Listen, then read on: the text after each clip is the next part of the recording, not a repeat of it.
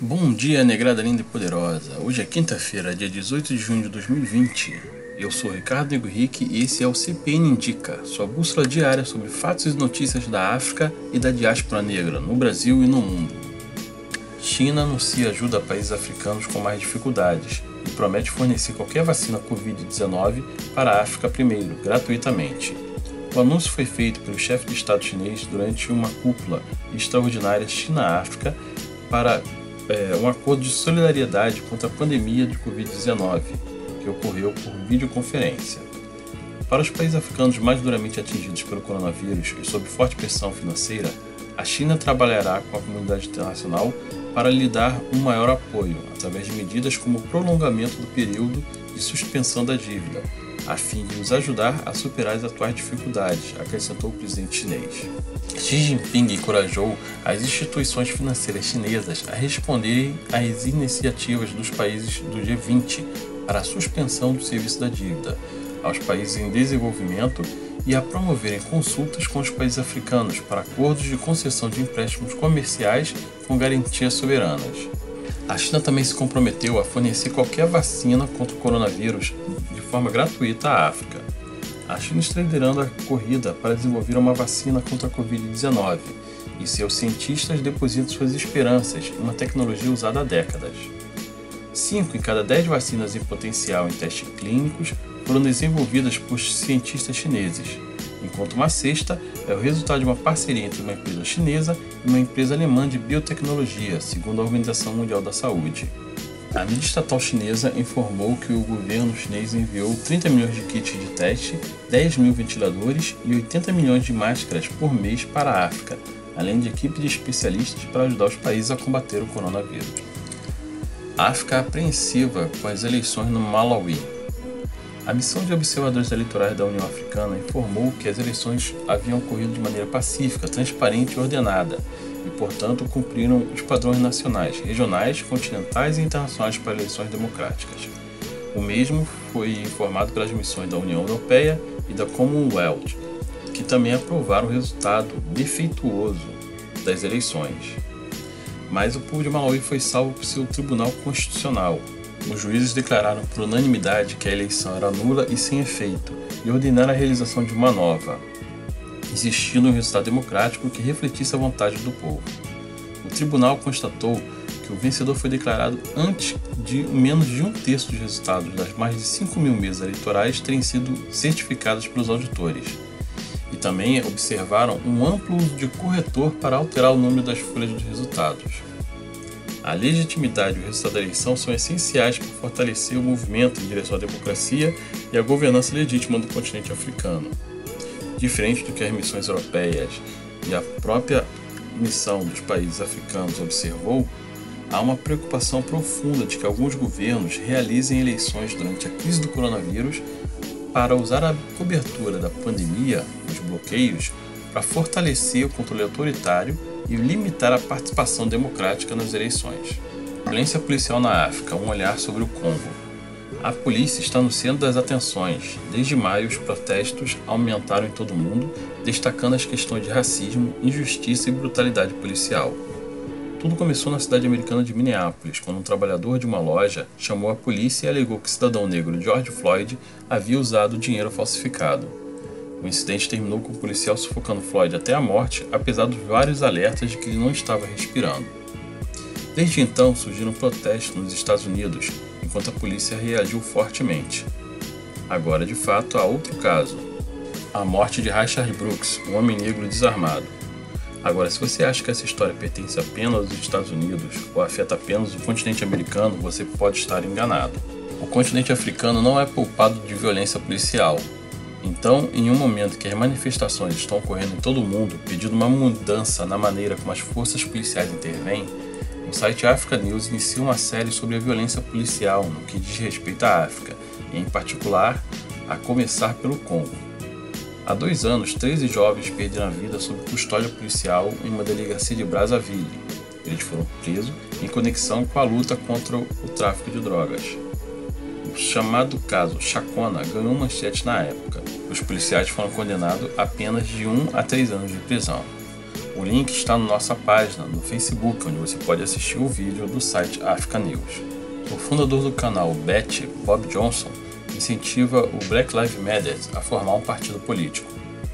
Johnson divulgou um memorando na quarta-feira através da RLJ Companies, uma rede de negócios que oferece investimentos estratégicos fundada por Johnson, dizendo: Estou escrevendo para vocês com a sugestão de que a Black Lives Matter (BLM) considere estabelecer um partido político independente formal. O partido poderia ser fundado no princípio articulado pelos membros fundadores do Congresso Black Caucus em 1971, afirmou o memorando. Esse princípio declarou: os negros não têm amigos permanentes, inimigos permanentes, apenas interesses permanentes. De fato, o esforço para criar um partido negro independente, criado especificamente para abordar questões da comunidade negra, não é uma ideia nova. Porém, no verão passado, Johnson elogiou o presidente Donald Trump e disse que os democratas foram longe demais para a esquerda. Para mim, o partido mudou muito para a esquerda, disse em entrevista ao canal Bet. Por esse motivo, não estou apoiando nenhum candidato no partido no momento. Acho que no final das contas, se um democrata vencer Trump, essa pessoa terá de se mudar para o centro, você não pode esperar muito para fazer isso. Não só acredita que o partido político Black Lives Matter funcionaria porque o movimento negro hoje é mais forte desde o início da luta pelos direitos civis na década de 60. Estou confiante nessa afirmação porque o Black Lives Matter, de uma maneira não vista desde o movimento dos direitos civis, mobilizou e motivou apaixonadamente pessoas negras e brancas a se unirem e apoiarem sua luta contra a injustiça racial e econômica, particularmente na questão da morte de negros por parte da polícia, escreveu Johnson. Sua causa desencadeou uma reação determinada pedindo mudança, ouvida não apenas na América, mas em todo o mundo. Johnson também acredita que o Black Lives Matter dá voz a mais de 40 milhões de americanos negros que não escolherão dinheiro em detrimento das necessidades do povo negro algo pelo qual os partidos democratas e republicanos foram acusados. Adolescente negro é encontrado enforcado no estacionamento de escola no Texas. Segundo autoridades do condado de Harris, no Texas, o corpo de um adolescente afro-americano foi encontrado pendurado no estacionamento de uma escola primária na terça-feira. Com base em vídeos de segurança, testemunhas e outras evidências, indicações preliminares são de que um homem foi enforcado, dizia um post no Twitter. Atualmente não há sinais de linchamento e assassinato, e o nome do jovem não foi divulgado. A causa da morte está dependendo da autópsia. No Twitter, usuários exigem que as autoridades divulguem as imagens de segurança. A morte do adolescente é a segunda na região de Houston. Um homem hispânico havia sido encontrado enforcado na segunda-feira, no que também está sendo considerado um suicídio. Ambas as mortes seguem os dois enforcamentos no sul da Califórnia, onde autoridades federais estão investigando a morte de Robert Fuller em Palmdale e Malcolm Harsh em Victorville. As investigações da morte de Robert Fuller passaram a ser acompanhadas pelo FBI. Em entrevista coletiva nesta segunda-feira, o médico legista do condado, Jonathan Lucas, disse que a avaliação preliminar do suicídio aparentemente se baseava na falta de qualquer evidência imediata que indicasse um crime. Autoridades locais comentaram ainda que não foi achado nada próximo ao corpo de Filler, como uma escada, banco ou cadeira que pudesse ter sido usado para levá-lo antes do enforcamento. Nada mais foi encontrado no local, além da corda para pendurar a vítima e o conteúdo do bolso da mochila que ele estava usando, disse Kent Wagner, chefe do esquadrão de homicídio do condado. Villanueva disse que os detetives estão coletando vídeos de vigilância em áreas próximas, além de evidências forenses da corda e analisando o histórico médico da vítima. Eles também vão interrogar sua família e as testemunhas que o encontraram. Milhares de manifestantes se reuniram em Palmdale no sábado para se lembrar de Fuller e exigir uma investigação completa para determinar se ele morreu por suicídio ou em outras circunstâncias. Votação na ONU pode consagrar Brasil como páreo na luta global antirracista. Ontem, a ONU votou o projeto para criar uma comissão internacional independente para investigar o racismo e a violência policial contra negros nos Estados Unidos. E a posição contrária do Brasil pode tornar o país um párea na luta mundial contra o racismo, azedando relações diplomáticas e comerciais com inúmeros países da África, levantando a desconfiança de diversos outros estados que pautam sua política externa em padrões mínimos de direitos humanos e até prejudicando o ingresso na OCDE, a Organização para a Cooperação e Desenvolvimento Econômico e a ratificação do acordo comercial do Mercosul com a União Europeia. O voto contrário a essa resolução não apenas é mais um atestado da interferência ideológica do governo Bolsonaro no Itamaraty, mas também uma forma de demonstrar subserviência incondicional aos interesses americanos. Além disso, também representa uma proteção às políticas genocidas, negacionistas e revisionistas do governo Jair Bolsonaro contra a população negra no Brasil. Falamos em genocida porque a alta letalidade policial do país tem como alvo justamente a população negra. Das 6.220 mortes por intervenção policial em 2018, segundo o Anuário da Segurança Pública, 75% eram de negros. Comparativamente aos Estados Unidos, a polícia brasileira mata até cinco vezes mais que a polícia norte-americana. Pessoal, lembrando que o CPN Indica é apoiado pela Comunitos Estilo, o primeiro e-commerce 100% focado em afroempreendedores e que tem produtos da Chante Presente, Era Uma Vez o Mundo, Curandê Cosméticos, Obadelê, entre outros. O rapper Gucci Mané anuncia que vai deixar a Atlantic Records. Gucci Mané disse que a gravadora é uma racista educada e fez apelo para que outros artistas negros se posicionem contra as gravadoras que não defendem igualdade. Porém, Gucci Mané é famoso por dizer o que pensa nas redes sociais. Desta vez, anunciou em desabafo no Twitter que ele já deletou que a partir de 3 de julho não fará mais parte da Atlantic Records. Em outro tweet já deletado, Gucci Mané pede para que outros artistas negros se juntem a ele contra as gravadoras racistas. A todos os artistas vamos entrar em greve, que queimem essas gravadoras racistas também. Seguindo com as hashtags Black Lives Matter e Black Exec Matters ou seja, executivos negros importam. Tudo isso aconteceu depois do movimento impulsionado por duas executivas negras chamada Blackout Tuesday, que tinha como objetivo responsabilizar a indústria musical que lucra com o trabalho de artistas negros. Ironicamente, Atlantic foi uma que aderiu ao movimento.